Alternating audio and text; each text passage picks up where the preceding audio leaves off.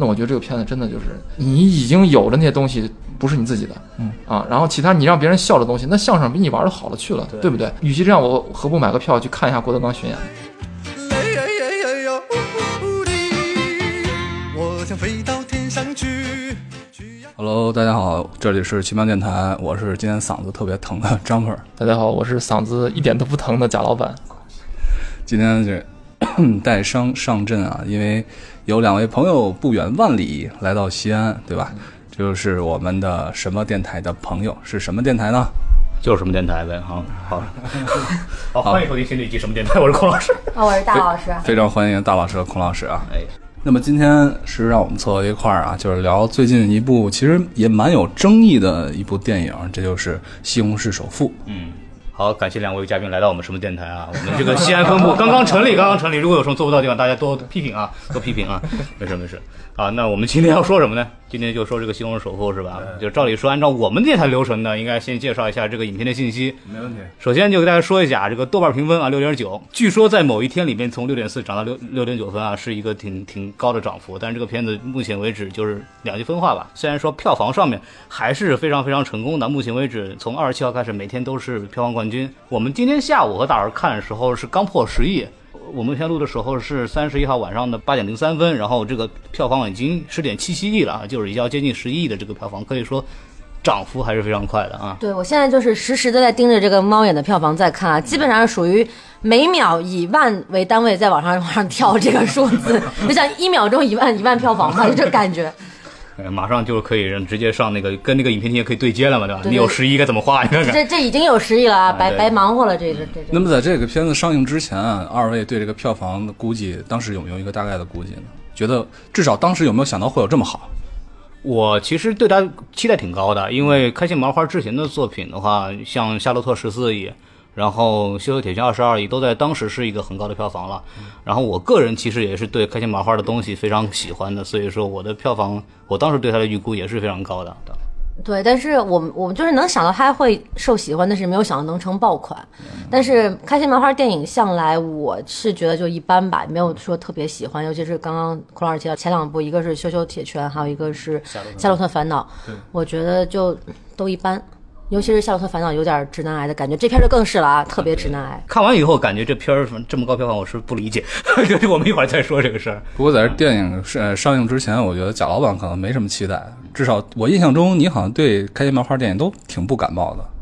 我就是挺讨厌的，说的这么直白。讨厌就是应该说讨厌。啊我刚刚没好意思，就是我也就一般吧，我不至于讨厌，但是就是就那样。哎，有一个片子我还能接受，那个叫就是《夏洛的烦恼》嘛，就是他穿越到自己小的时候，对对对，那个那个电影我还还觉得还可以。然后后面他们有那个羞羞的铁拳，呃那个《羞羞的铁拳》是我所有的观影的经历里边可以说最如坐针毡的一回。就我坐电影院基本上就是。我就不知道我为什么来到这儿，嗯，但是但是因为花了钱了，然后 还想继续再看下去，这是个好理由啊。对，就坐在那儿特别难受。后来嗯强忍着把它看，就是以一种观看一种独特的样本的这种心态来看它。然后这个这回这个观影体验比《羞羞铁拳》队好一点，但是也是也是很很难受吧，尤其看到后半段的时候特别难受。嗯，他们好像还有一个电影叫叫《驴得水驴得水》，对啊，那，不是他们的作品他们投资的那是他们投资的。哦对，那个片子也是根据一个话剧改的，但是他们的导演就是那个话剧的导演，所以说只是开心麻花只是作为投资方，没有任何参与创作的东西。哦，但是这些片子都有一个共同的感觉，就是特别不电影，就是话话剧的这个是痕迹太重。咱们这回说的这个《西红柿首富》还好一些，我觉得。嗯，哎，大老师，你再看一下那个四大天王现在是票票房是多少？狄仁杰四大天王四，大天王现在是三点二九亿，你看已经凉了是吧？就在这种就没火起来。对，在《西红柿首富》这种爆款的这种这什么压榨或者挤压之下，狄仁杰估计要凉了。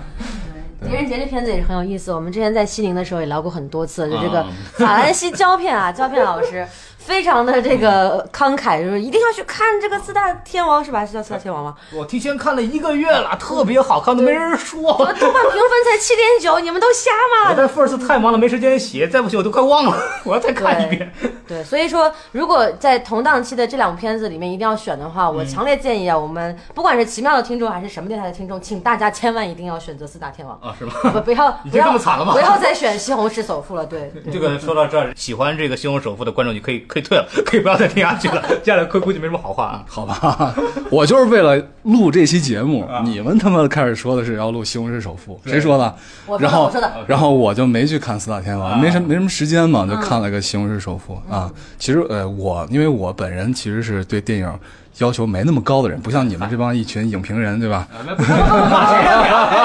哎哎，对，其实我觉得没那么糟。那咱们就还是回过来说这部电影吧。您说说，那贾老板给我们大概说一下聊一下剧情呗，对吧？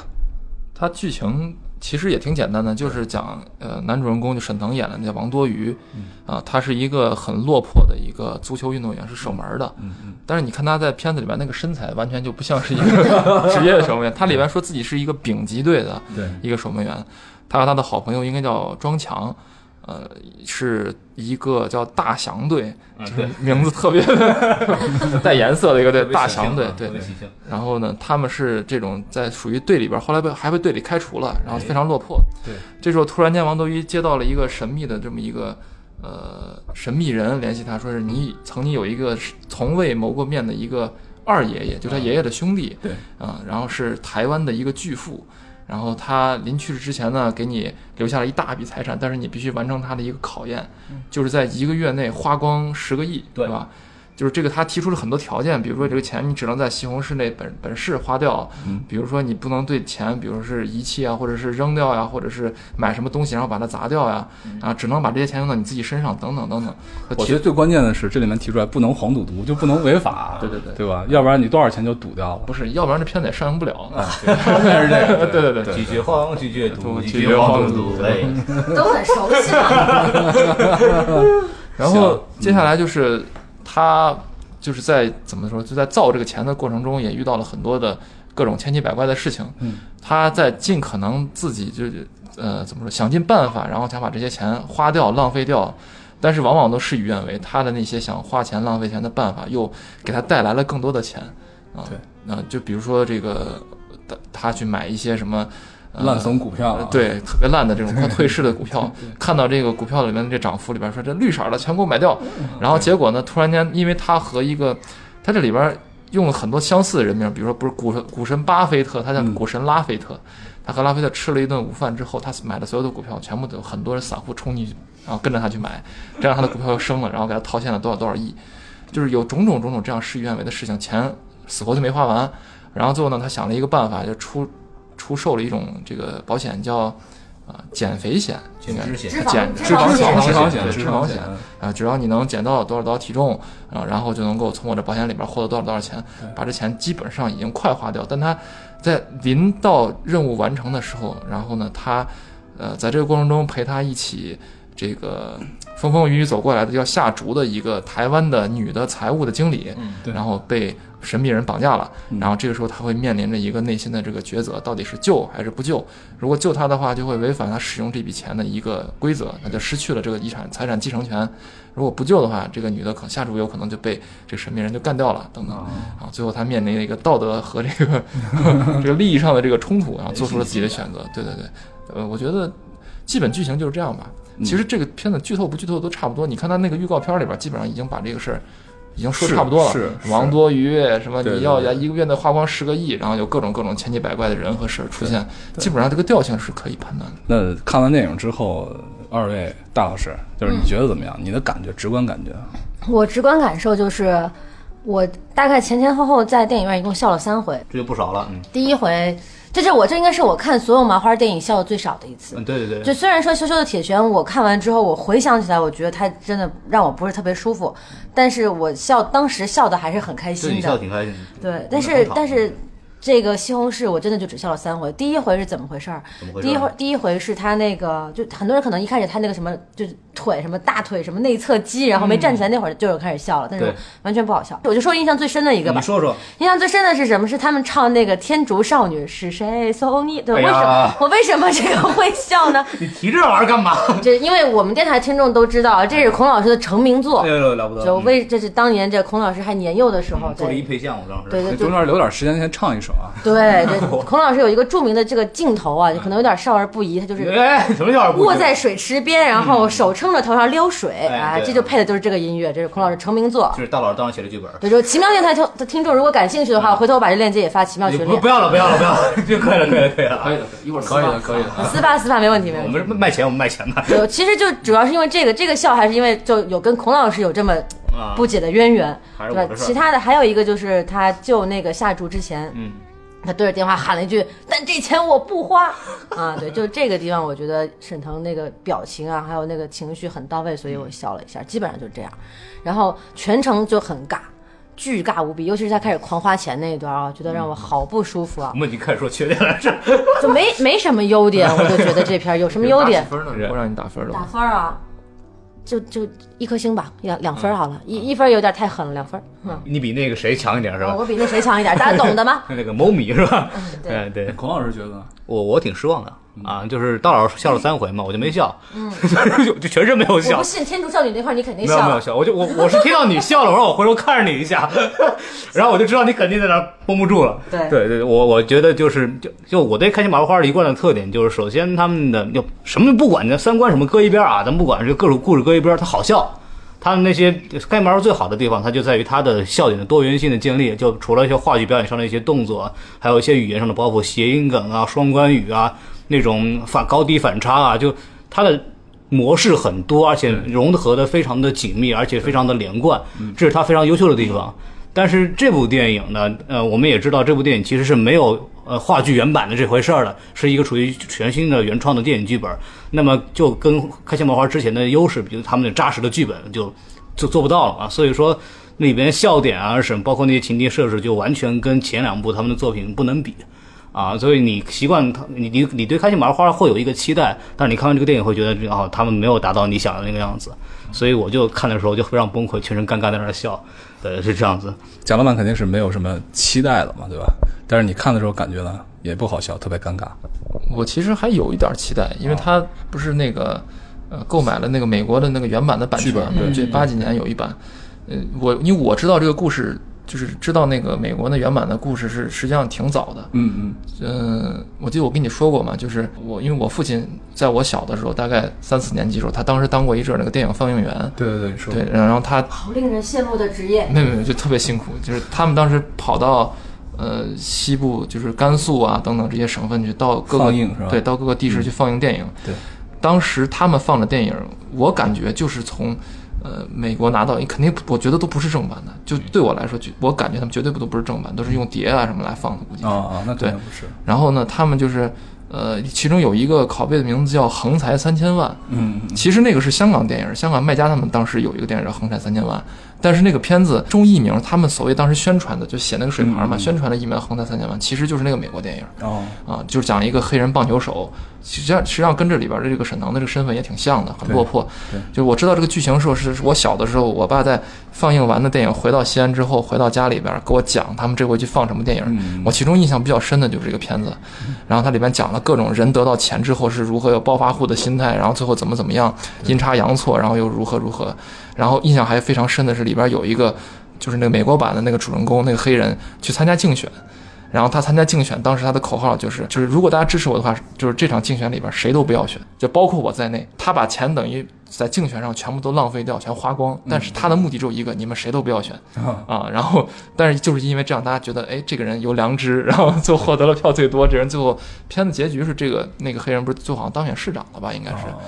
就我对这个片子其实有挺期待，期待在这儿，我是觉得他有钱了之后，肯定和这个社会多少能发生点关系。当然，虽然我明知道这个片子里边肯定不可能是拍一个竞选呀、什么，他这个虽然这个某某市是虚构的，但是它肯定还是一个就国内的这么一个语境嘛。对，对，西红柿我国不可分割的一部分。对对对对对对。但是直到我看到这个片子到后面，突然间感到这个节奏很怪、很割裂的那段，就是他推出那个脂肪险。嗯嗯当时他推出脂肪险的时候，他产生的念头不是还扑到那个水池子里边儿，对，然后在一种感觉像一种冥想的环境中，突然得到了这个 idea，然后一下子突然出来这脂肪险之后，我就觉得就特别奇怪。你尤其你仔细注意观察他后面垂下来那个幕布，上面是那个美国的征兵的那个山姆大叔的广告，I want you 那个，对对对，就他其实是知道自己这这一段儿情节不能拍，但是是借鉴了美国的一个什么 什么拍摄的方法对，然后从此开始，包括后面他们踢球的那一段儿，就全程就非常尴尬。而且他踢球就是所谓的和那个恒泰队，对吧？说白了就是恒大队。对，那我觉得那段完全就没有必要，真的一点必要都没有，摆成什么菊花阵什么的，一点必要。我全程是怎么看，怎么看怎么尴尬，就可想看最后结局是什么，嗯结局就草草收尾了。对我来说，就是这个片子，我要我打的话，我就是。爱看不看吧，这倒没有那么那么差，就 五分左右，爱看不看啊。反正你你如果大家觉得图一个乐儿，夏天又挺热的，去电影院去去去放松一下也还可以啊。但是反正是我是不太能笑得出来。想到哪儿说到哪儿啊！这个这个菊花阵，我记得是很早很早以前网上的一个段子，啊，大家在那儿商量说是怎么什么样的战术能让中国就 是对对，能让中国在世界能进入世界杯，然后就有人在网上想出这么一菊花阵，然后现在这个电影把它具象化，但是这这个不是他自己独创的不是很多很多很多年前，哦，啊，包括在门前站成两排人，然后猛踢，这也都是很老的。对，就很老的梗了你。看他那个战术版面那个地方，他其实里里边那边是这个正常的队形，然后这边是一群人围着这个门这样绕了一圈对对对，一个扇形，特别哦逗。我以为是这个片子独创那个，没有，这这连最后一点热可以欣赏的只有这个。分儿更低了。要看要看，然后，但是你知道这阵儿，我看那个时候，突然就回想起来了，都都想不起来的事儿。以前上大学打打球嘛，球队打比赛，我们当时不知道是不是因为这个菊花阵的启发啊，我们当时就就是我们就打比赛很开心嘛。然后我们在球场上篮球嘛，球场上前面四个人就站着一排往前走，后面有人在那运球，这事儿我们 干过，对对，开心啊！就突然就突然想到了让我觉得开心的一件事儿啊，觉得也挺好的。但是整个足球这一段啊，我看的时候，我总是想起来少林足球，嗯，然后就觉得特别的，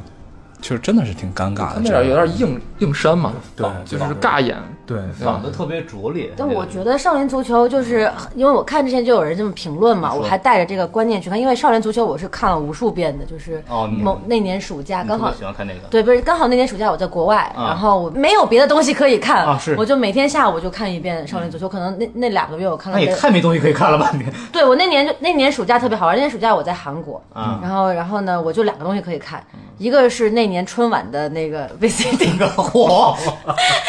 一个就是少林足球的那个，因为当时在国外就下载下来的嘛，啊对，我基本上就是两两两个东西隔着看，所以两俩月我可能看了得有二十遍少林足球。嗯，那我觉得真足球那一段真的就是，你要说他是模仿少林足球，那是周星驰被黑的最惨的 一次。对对对对，就我觉得他这只是只是纯粹的尴尬而已，他甚至连少林足球那种幽默，甚至一些肢体上，包括借鉴所谓的这个功夫也好，或者什么其他的这种精髓都没有，他只是就是。死皮赖脸的、不要脸的站在门口门门线上，你知道吗？就对于一个球迷来讲，这是极大的侮辱，我觉得。他的一个最大的问题是什么呢？就是你要去做上这个东西要成功的话，首先要把这个几个队员之间的感情要描绘的非常非常的充分。但是这部电影的主线有点奇怪，一方面是他怎么花钱，然后一方面他跟足球队里有这么一个所谓一个踢球的梦想，但这两条线其实没有很好的结合在一块儿。而且更重要的是，这个足球队的队员其实一开始是看不起他们俩的。对然后他在那儿不停强调说：“哎，你不知道我们训练的时候有多么刻苦，我们大家感情有多好。”是这事儿就很奇怪了没看。出来，就那是 那这感情是你用钱买来的，还是怎么回事？就很很割裂。就是少林足球里面的那个热血是前面是有铺垫的，对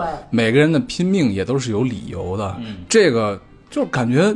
我我不觉得他们捍卫什么是 这两位数以下有什么意义。零比九已经很丢人了。不是，我就我就，而且我觉得特别尴尬，就是说，你要是说你真的是去拼，你说你去你去你去踢球，你去你去拼抢，你丢球什么的，这也不丢人。是，你就一排人站那儿，然后踢得血肉横飞的，你觉得这样很光荣，这样是捍卫了什么足球精神吗？我觉得这太讽刺了吧！如果他他如果说讽刺，我都不是很相信，因为他配的配乐，嗯然后演员的表情、慢镜头，哇，一个个就是删的不行了，我觉得比《战狼》删的还要狠。你想，你花一千万请人过来给你打比赛，然后你输了个零比九，你有什么好那个什么的？要我是恒泰队，我都不乐意跟他踢了。说这样还有什么好踢的？这侮辱我的球格。没什么可可燃的，你知道吗？花钱请人踢球来，真的没没什么意思啊！你正好想起来那个前一阵儿啊，就是在网上那个发微博说嘛，说这个说明年的 NBA 比呃 NBA 决赛，然后是这个湖人 啊，应该是应该是半决赛啊，湖人打那个就是金州嘛，打西决嘛，金打金州。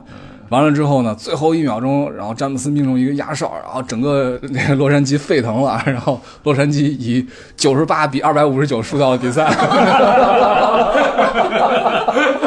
就这种感觉。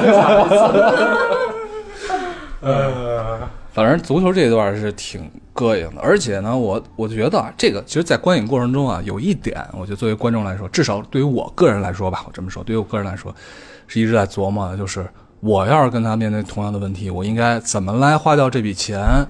然后在你琢磨的过程当中呢，就是你会发现里面其实有很多漏洞还是可以钻的。啊，其实他整个的抉择花钱的东西还是比较蠢的。嗯哎，花那钱你拍两部那个阿修罗就行了呀，对吧？对，还是 成功了，成功了，对对对，这这个是应该好好学的，撤档嘛。不就是洗钱这点事儿吗？这这 所以说，你看它里边设置这个呃规则呀，它就是有有呃有意的把花钱的位置要限定在这西红柿它虚构的这个城市里边去就是为了圆它这个主人公为什么不这样花呀？为什么不那样花？只能这样花？他选了各种各样的这种设置这样的条件。你如果说真的能够超出这个西红柿的范围的话，其实你想让把钱打水漂，有的是办法，对吧？对，比如说给给陈一发给发姐打赏上十个亿，不就完了吗？对吧？然后弄上几千万个伯爵什么之类的，是吧？就完了，就完全就钱打水漂了嘛，对吧？所以这我觉得完全完全没有问题。只不过每个人看这个这个片子的人，都不是说想看他怎么去变着法儿的，或者怎么样把这钱花掉的，而其实都等着后面那个番儿，就是他怎么样这些钱最后没有花出去，这个钱最后怎么又回到他身边的。对，就这里边有一个印象很深的，就是他。里边说有一个我呃，我要实现你的梦想，我的梦想就是从北极弄个冰川，然后拉到我们家去。对，这个在原版里边就有，是的。在美国原版里边就有。但是这梗搬过来搬的觉得有点怪怪的，特别我觉得奇怪就。其实，因为我当时看那个片子的时候，我还想他这后面一定留个扣儿，嗯，因为那个人他家是内蒙的嘛，内蒙有很多地方不是很缺水嘛，然后他说把冰山移过来之后，我还想的是，那是不是这个阿拉善的这个人，以后还有很感人的故事，比如说你是造福了当地百姓啊，或者虽然自己没留下来，但是做了善事，没有。就完全没有，他最后给出那个梗就真的是可口可乐已经买了我们那个北极熊的那个，我出了个什么可口可乐罐儿了，卖了几个亿，就这个片子他就一点脑子不动，嗯，我以为他都已经是用了非常深的埋梗的方式，结果完全没有，高估了他，高估了他就真。的高，就你到最后完全他把钱花了就花，这些钱回报他的时候也是以一个非常直接的一种方式，数字的方式，不动脑子的方式就回回报过来了。就这个越看到后面，让我就越觉得失望，而且这里边有非常多的，感觉一定要说的就是让屌丝非常爽的。那我当然我也很爽，看到里边有很多那种，比如说抱得美人归啊，或者给自己这个不管是不是心爱，反正就给给妞儿放烟花啊，这种其实都是我们经经常幻想那种屌丝梦想。对，但是我觉得我最不爽的就是，比如说他这里边找了几个台湾人，台湾人你像那个九孔就是演丑角，还有那个什么叫赵什么来着，他演技非常好，但那里边我觉得也是演了个小丑的角色，就给完有一个那个之前演那个《疯狂赛车》里面的那个呃里法拉的那个的，那那就是九孔，对对对对对然后就这些人，其实你可以把他做的更好一点，但他为了达到一种，就是老子现在有钱了，你知道，你这你注意给他吃的那东西是茶叶蛋，就是切成两片，他们在那吃龙虾呀、吃鲍鱼什么，给那台湾人吃茶叶蛋和泡面，就是为了针对原来台湾那个在网上不是有人说了吗？大陆人连茶茶叶蛋都多少吃不起年前的事儿了？对，对啊，你就为了达到这样的一种报复这种心态，你说那和战狼那种什么，这是那是过去从前了，我们现在你战有什么区别？一点区别都没有，你完全可以把它耍耍得更好一点儿。我操，战狼绝对绝对，战狼绝对是咱们提过的最多的电影。对对对，你就战狼人家好歹还有个动作场面呢，是吧？对对对人家好歹还打的还漂亮。你说你这里边要动的没动，要场面没场面，而且还没有一点电影感都没有。没错，一个足球赛，对，恒大队你都已经用恒泰队来蹭热点蹭上去，你能不能拍一点真的就那种踢足球，哪怕像少林足球那种，完全没有，一点动作也没有。一开始上来就是庄强过去跟那个恒泰队人来蹭来蹭去嘛，就吸引他犯规。那个时候那个镜头完全就是，就其他人你就感觉跟过去那个武打片里成龙说的一样，就是。前面两个主角在打，后面人在那晃来晃去，就一点儿设计都没有。他那也是旁边人在那晃来晃去，就只有镜头里面只有两个人。你这是个足球比赛吗？这那个感觉特别夸张。拍的还不如大老师那么世界杯广告呢。就是，嗯，我作为一个 AC 米兰球迷，我绝对要强烈的 就得这些呢。对用意在这儿，我要把这片子骂死，你知道吗？可以的。里面那段你说的那个，就是我突然想起来，呃，他们里面投资各种发明的时候，里面那个什么陆地游泳器那个路由器路由器，哎呀，太恶心了。这个我就我就觉得这就是电影里面的屎尿屁的东西，非常不舒服，觉得特别膈应啊。对，然后还有就刚刚提到说放烟花这个事儿，就是女主的这个，应该很多人都已经吐槽过了。我是觉得我特别不喜欢女主，我觉得首先是傻白甜，是傻白甜特别就是你看的看到路上有人碰瓷儿，人家都跟你说了碰瓷儿完之后，你一点都不去问，不点儿不去想到底是怎么回事儿，就只认定说啊，你就是你就凭什么撞人？我们一起要打倒他。这这跟网络民粹有什么区别？然后接下来之后，完了之后话锋一转，他自己坐车，然后看到那个人啊，然后又摔倒了，然后就啊，原来是我误会了他呀。所以说他误会一个人，他对一个人心怀怨恨，仅仅是因为他觉得他碰他没有扶这个被碰瓷儿的人起来，就他可想他这个人的认知有多么的浅薄。关键是他一看到以为啊误会他了，他他他就爱上他了，对，就是就是。这个东西的转折实在是太浅，就他在电影当中好像是一个真善美的一个化身和象征，但是实际上他这个真善美是非常非常都我都不好用，不想用粗浅来形容，就是一个伪真善美的一个形象。就刚刚孔老师也说了，一放烟花啊，我就好感动啊啊，好感谢你哦，然后我就像放完烟花，解决了误会，然后就爱上了男主。我的天哪！这是这是怎样迅速的爱情？如果有这样的爱情，可以给我来一打吗？就这种感觉。对啊，就我也天天想出去撞人去，是吧？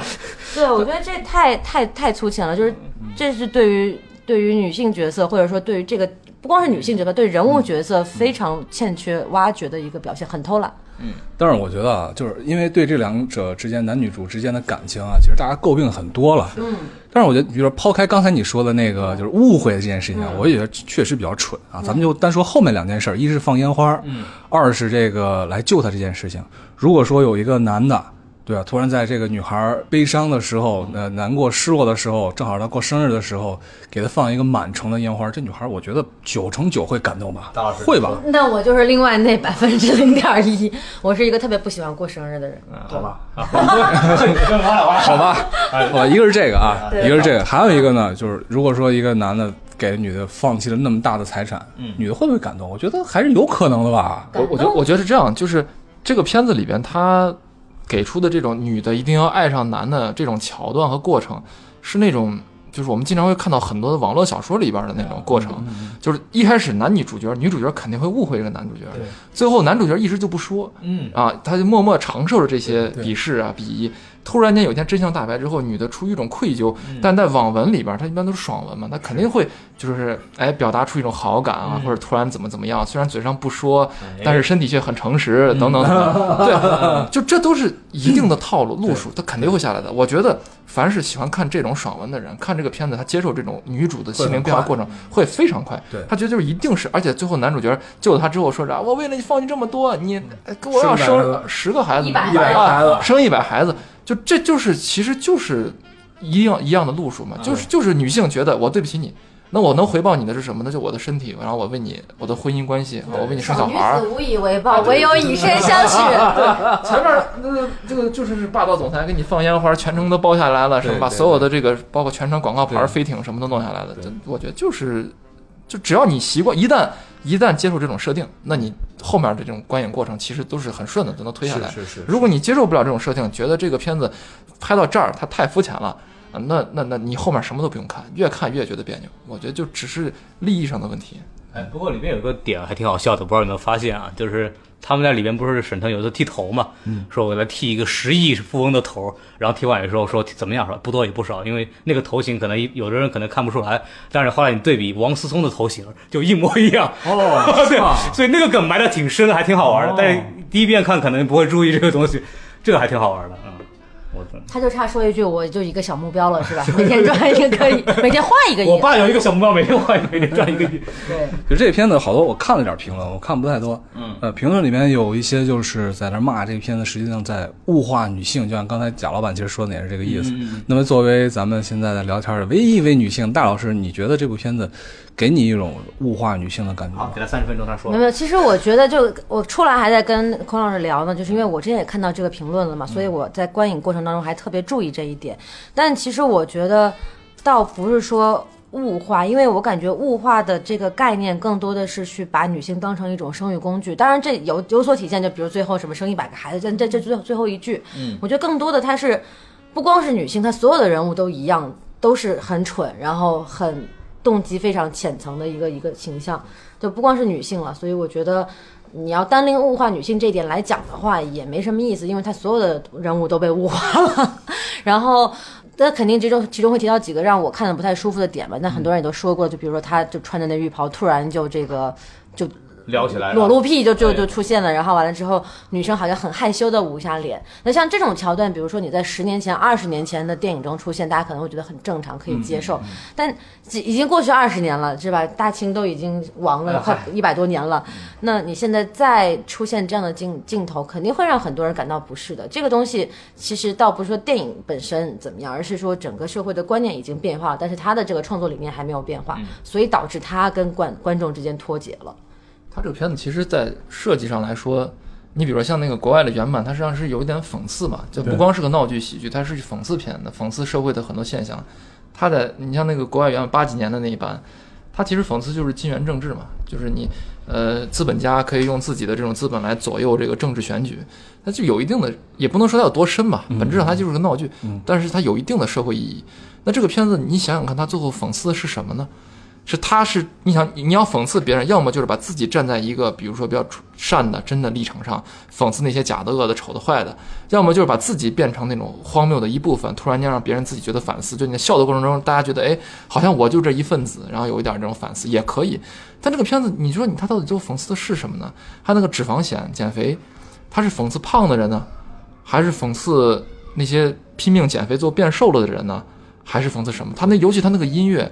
配的就是那个火箭一零一的那个少女，那个一零一少女那个什么卡洛里。嗯，我觉得这个片子就是对，嗯就那个歌本身就是对胖人的一个最大的歧视。嗯啊，就是啊不要吃了，怎么怎么样。但是这个你里边完全没有看到，这跟那个片子主题有什么关系？是这里边胖胖和不胖对这片子推进有什么关系？它就是一个花钱买造钱的这么一个过程。而且里边那些，我觉得这个片子这个那个歌，包括那个镜头，包括它整个的力，就土味儿到让我觉得，就是那一零一少女没出道的那些人反而更幸运，出道这些人，我觉得我替他们觉得不值。对，幸亏就是我喜欢的高秋子没有出道，你知道吗？他要出道了，他那么胖，他就唱这歌，我觉得他自己就是一个最大的 diss，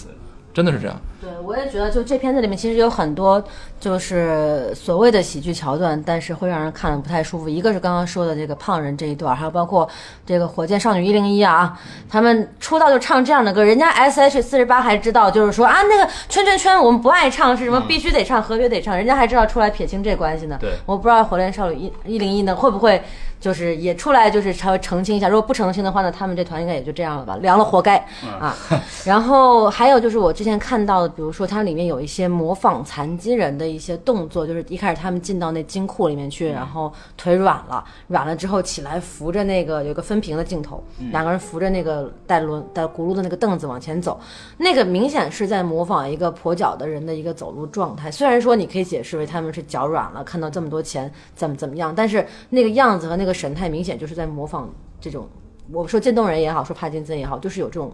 疾病的人的样子，让我觉得看特别不舒服。反正我的观点是啊，我这个地方我跟大老师可能稍微有点不一样，对，但是这个我们之前下午也讨论过。我的观点就是，啊，这就是一个学人学人物嘛，就是就是按相声来讲学聋哑嘛，就是这种东西。那它点在于什么呢？就是他还是因为沈腾在那个阶段里边，他还是一个讽刺对象。然后像比如说我们传统相声里面学聋哑，他不是说我就学一个哑巴让你们嘲笑他，他是学一个鸡贼的哑巴，他是学一个说你我喊你二十二也他会 A 的那种，你知道，他是人物首先设定他是一个反面人物，在那种情况下，你拿这东西找梗呢，他还是合适的。但是就是像沈腾这边，我觉得在那个阶段里边，我觉得还是一个偏讽刺的类型吧，就我不能觉得他说找东西拿这东西找梗是一个很大的问题。然后我对于本身这种表演还是比较喜欢的，就在于他们确实是，特别是那段扶轮椅上来的那一段，其实那个东西很难表演的，不是一个。很很简单的一个演出，这个东西是很看技巧的，这方面我是很欣赏的。这个不是大部分喜剧能够做到的东西，对，但问题就是他不好笑，这见人了吧？这个东西对就就。就是就是他在地上挣扎那么久，我觉得没有起到任何的就是喜剧的效果，只是让就他挣扎那么一他像是个小品，对就我在看一个小品，对，这个小品当然也能笑。这个像刚才刚才那个孔老师说的那个学聋哑呀，然后这种过去还有好多那个相声里边有好多切口嘛，就是学那些说话说的不好的那种外地口音的嗯，他没有进过城的那些人，就学切口。然后包括这个呃，你像郭德纲他自己拍的电影，那个祖宗什么十十什么哎十十九代十九代，它里边不是也是那种拿人胖胖妞，然后作为一个梗来反复用。但话又说回来，就是它这个电影，它电影是电影，它不是一个相声或不是一个小品。对，呃，这些东西能让人笑，如果是作为一个相声来说，我觉得笑就够了。我不指望相声有任何其他的功能，你真的让我教育意义对，你不用，真的让我笑够就行了，这是完全已经达到目的了。但是电影呢，如果说我们觉得它是一个好的电影的话，希望它可能在笑之余能多少给我们一点儿什么。如果你纯粹去无厘头搞笑，比如说像那个《巨蟒与圣杯》也行，但是你得有天马行空的想象力，没错或者是那种开创性的那种想法、脑洞。但你说这里边有什么呢？他他就是买了一个版权嘛，这个东西原始的点就不是他发明的，这里边有什么新的东西我没有见过的没有，反而是在任何一个地方都有我们之前看到的网络段子，啊梗，然后之前说过的一些事情，模仿那些电影。那我觉得这个片子真的就是你已经有的那些东西不是你自己的，嗯啊，然后其他你让别人笑的东西，那相声比你玩的好了去了，对不对？你何我与其这样，我何不买个票去看一下郭德纲巡演呢？所以所以郭德纲还是比较贵的，买不及来不及，还是看电影吧。所以这个电影啊，它到底是它本来就很低级就很差，还是因因为只不过它是因为落后于时代了？如果这部片子放在二十年前，放在九十年代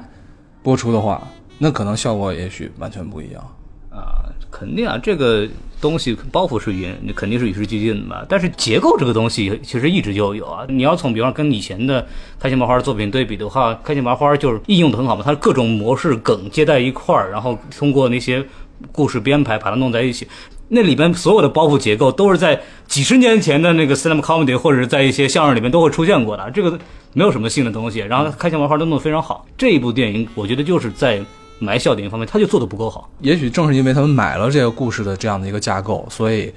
把他们本身可能创作者给有一定的束缚吧。加上呢，他想做一些本土化，但是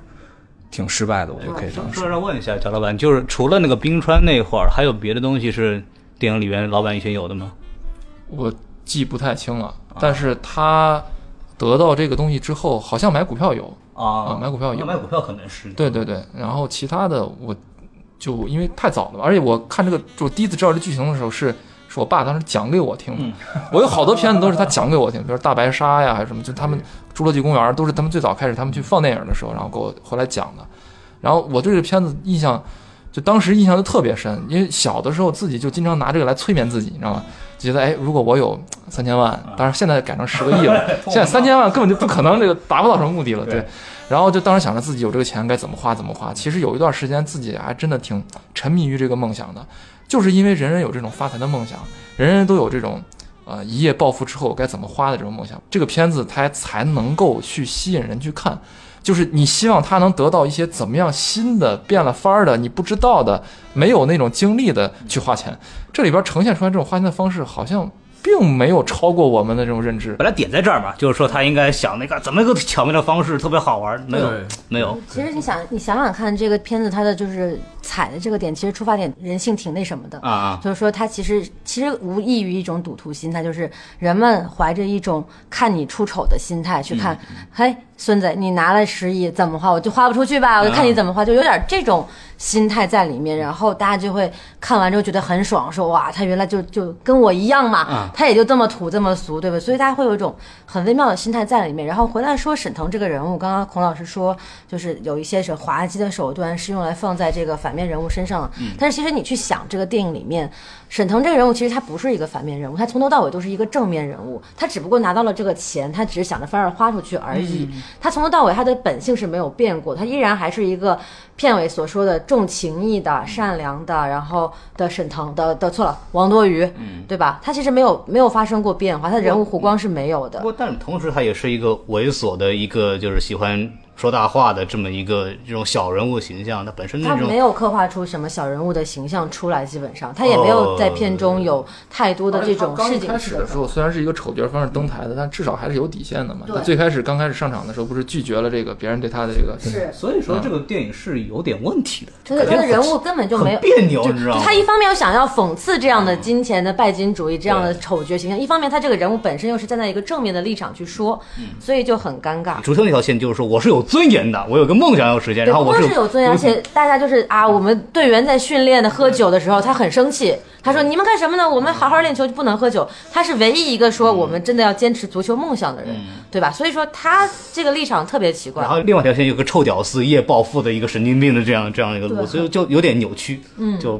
感觉这个路数不是很清楚，人物发展的。我我当时看的时候，我其实从另外一个角度来讲，他这个片子还挺有意思的，就是它里面在讲就是那种所谓叫社会型企业家。他到底是怎么干干活的？就我记得那时候马云采访的时候说过一句话，原话我不知道，大概那个意思就是说啊，我挣那么多钱，不是说我自己挣那么多钱，我是在替政府来花钱。就你从一个角度来讲的话，他说话有道理，就是当政府的公共职能它有一定缺失的时候，像这种大型的企业，像比如支付宝这样的这种功能性很强的这种工具，那么其实是有利于这个社会的这个经呃物质和财富的流通的。当然，对这个东西，其实反过来推这个沈腾运动，其实这样，就这个钱你自己不能拥有，然后你要不断的花出去，其实就是一个那个什么企业家拿投投资以后投资去办厂干嘛干嘛拉动内需的这种行为。就是你要这么看的话，这个剧情其实有点像这种东西。这个时候你看的时候就觉得，哎，还还挺有意思的。你的意思就是说，企业家们其实也都是歪打正着，想买冒绿的股票，结果不小心红了吗？倒不是，就是他在里面讲的一个事儿，就是就是这个钱我自己拥有不了，为了这个钱应该怎么花，其实就像企业家做投资嘛。就这个钱我自己是拿不到的，但是这个钱我拿出去干实业、投资、干嘛什么东西来影响整个社会局面，省得干事儿就是这个事儿。这听起来更像洗钱，而不是社会企业家。就是你对拿去做公共投资啊，做那些东西啊，就你要从这个角度来看，其实他讲的是这么一个事儿，你知道吗？那这个也是很努力的把它拔高了，对，这个理解。对对，这是这是一个角度了，这是一个角度了。然后我们又在思考一个问题，就是好的这一个这个人的这个状态，就是说我们不拜金，我们不干嘛，我们不干，钱不是很重要，巴拉巴拉。但是实际上是这样的。其实我觉得并不一定这样，钱还是很重要的嘛。它里边其实展示了一个现象，就是说你有钱的话，你可以生更多的钱；你有钱的话，可以做出很多很多很多的事情。它其实很现实，就你它很荒诞，但其实又很现实。那你说现实这个东西不好吗？也也不是，它把这个现实展出来也其实也是有它的一定的意义的，我觉得。这个片子其实你说到最后，其实就考验人的一个金钱观嘛。嗯，对，就是第一，呃，我们应不应该去追求财富？是。第二，在追求财富的过程中，我们用什么手段是合适的？第三，当你追求到财富之后，这个财富带给你什么？你有没有因为这个财富有一些更多的附加的这种义务啊？不管是对社会也好，对自己身边人也好，因为你里面看一个设定，就是说你不能做违法的事情。那么，当你不能做违法的事情，然后你的钱你又不能有的时候，你怎么花？那就是做投资嘛，买股票、建立东西、弄这种险，乱七八糟的。你说，你说他那个什么讽刺胖，他确实是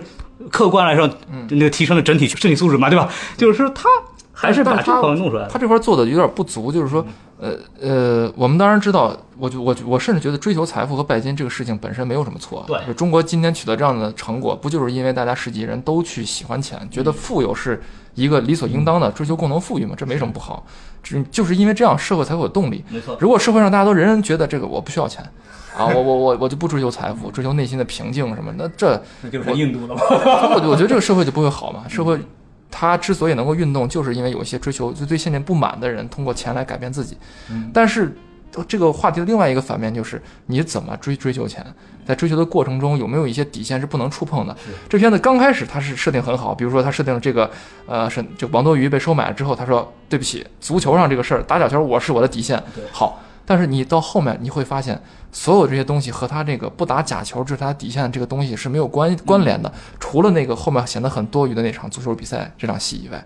其他的他都几乎没有去探讨规则就跟和道德没关系。对，和金钱一点儿的冲撞都没有。有一点点冲撞是他不是做了个梦，自己梦到自己半夜去偷偷违反规则去埋那个钱，觉得钱是他的烧钱，觉得这个钱是他一个累赘了。对，只是在梦里，他没有任何突破这个底线的行为，连游戏规则就是双方一个民事协议游戏规则他都没有去突破，只是想办法在这个过程中完成这个规则。那我觉得这个人都已经到了一种。圣人的程度，哎 我们我们就这样问我，如果是我让我花光十个亿以后能得到几百个亿的这样财富，他说不能黄赌毒，那我会不会我自己就假装做一个，比如说一个什么假的合同，对吧？然后阴把阳合同是吧阴？阳合同，对啊，把这钱赔给他，对不对？我会不会因为故意卖个什么假货，好你来罚我吧，对吧？我就故意触犯这个法律，然后你来罚，会不会？我可能也会。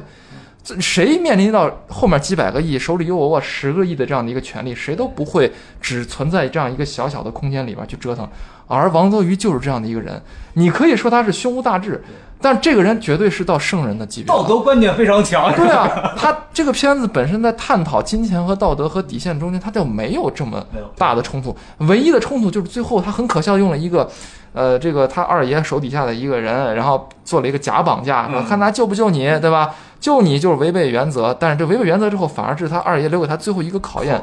这是说什么呢？说白了就是，第一，觉得屌丝会为他自己心爱的女神放弃自己所有的东西；第二是，我做了这么好的事儿之后，肯定不会让屌丝一无所得。如果这个片子真正最后得到，就是他二爷就说，哎你救了自己的心爱的女人，她才是你珍贵的东西，所以钱就不给你，我捐了。那我觉得这片子也牛逼，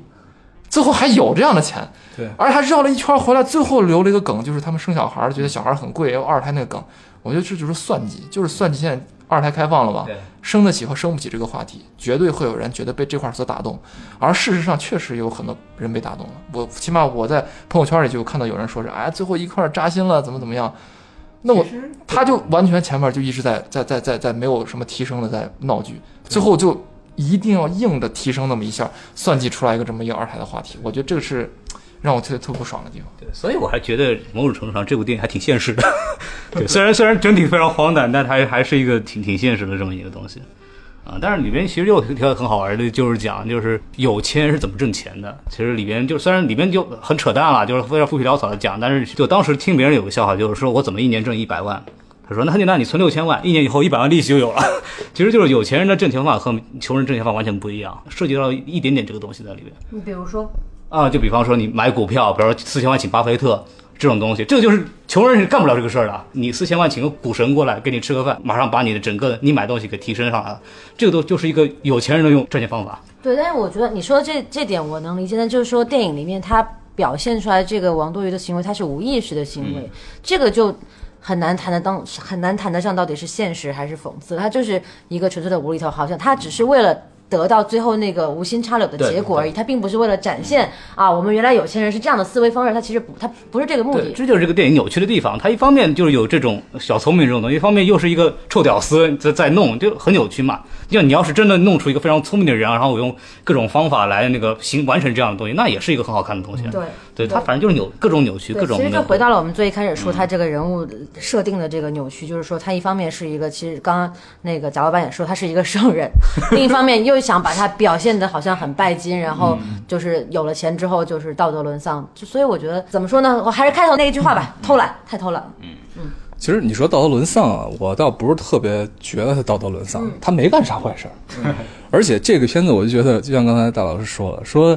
呃，是对王多鱼的一个考验，对吧？最后其实他似乎想讲一个特别简单的道理，就是金钱不如真情，嗯啊，就这么一个道理。但事实上，金钱这件事情从头到尾没有给王多鱼造成一丝一毫的困扰，他一丝一毫也没有因为自己钱多产生一点困扰，一点儿也没有。他没有产生过自我怀疑他，巨爽无比，对吧？他为啥困扰呢？困扰的是他害怕钱花不完，怕得不到更多的钱。是，金钱对他没有带来任何困扰。其实像很多那个，我记得之前啊也看过一些报道，比如说一个人中了彩票，一夜乍富，对吧？但事实上他整个生活、他的生活环境，甚至他的家庭，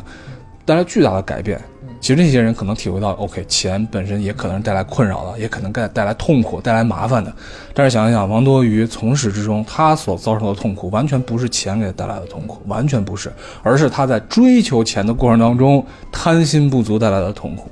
只是这样而已。所以这个片子如果最后就他只有两种可能，要么这人是个屌丝，要么这人是个道德圣人。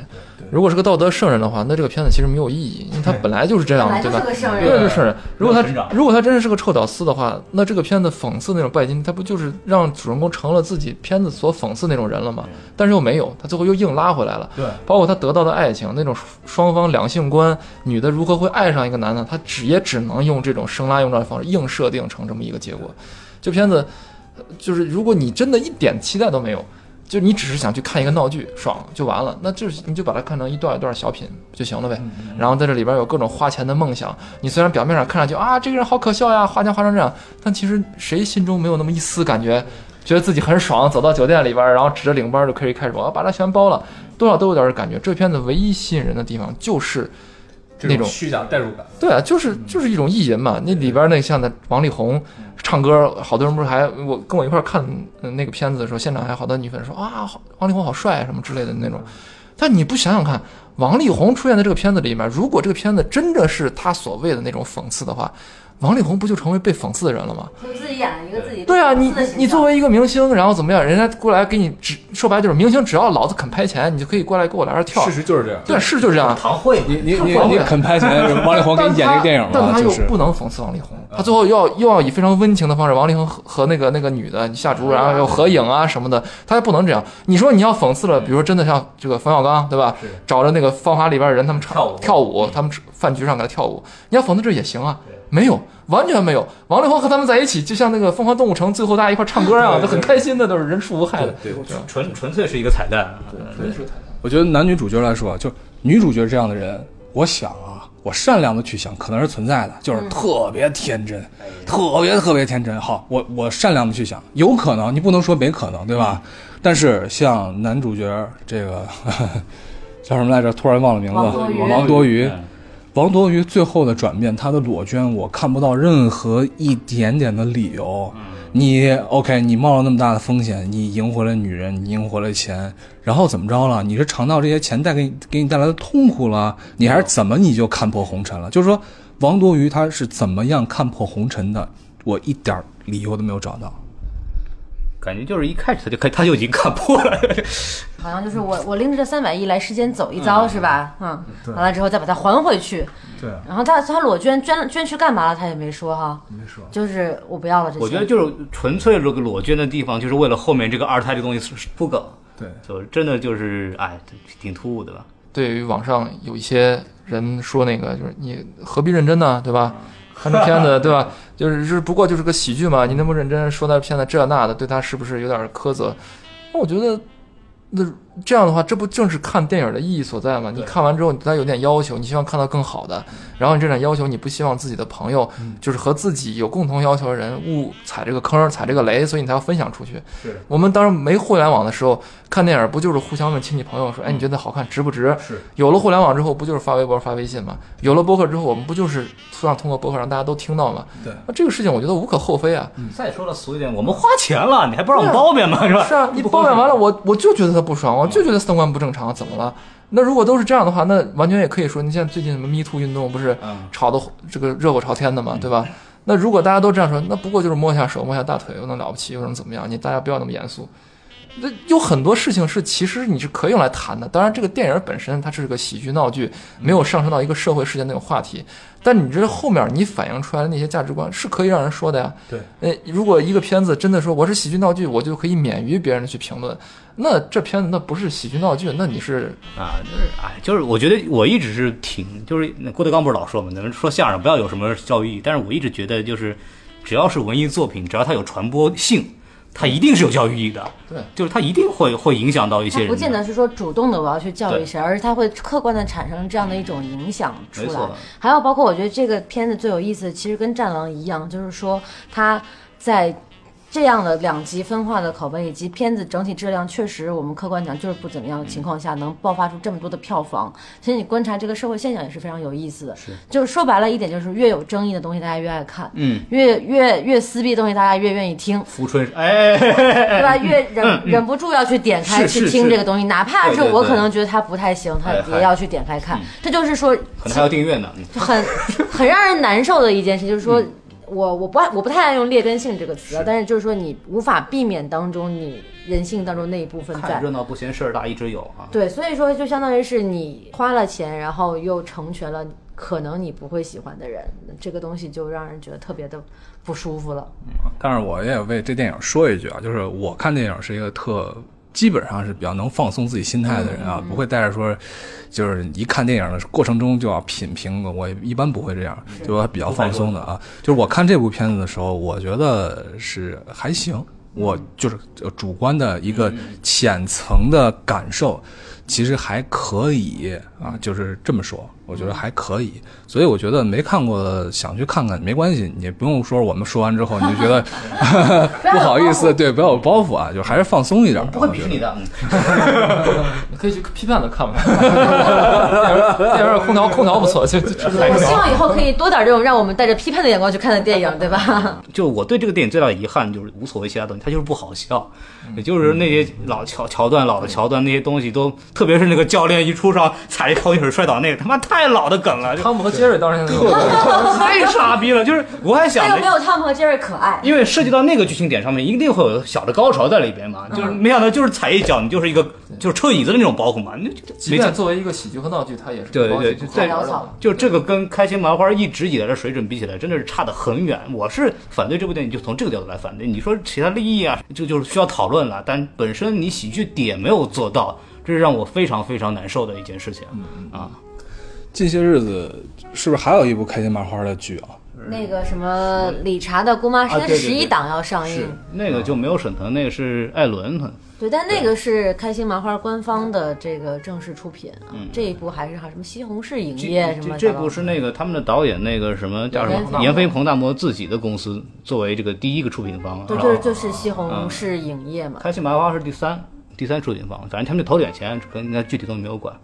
对，对，里面还有一个就是演他那个男二吧，算是。庄强。庄强。啊，庄强。这哥们儿呢叫张一鸣，他最早呢是爱笑会议室出来的。我很早很早很早就看他演爱笑会议室，当时觉得这哥们儿其实还挺不错的，有有一些潜质。啊。我觉得对于他以后的发展也可以小小期待一下。里头不是还有黄才伦什么的，对，他那是麻花自己的人嘛，是对。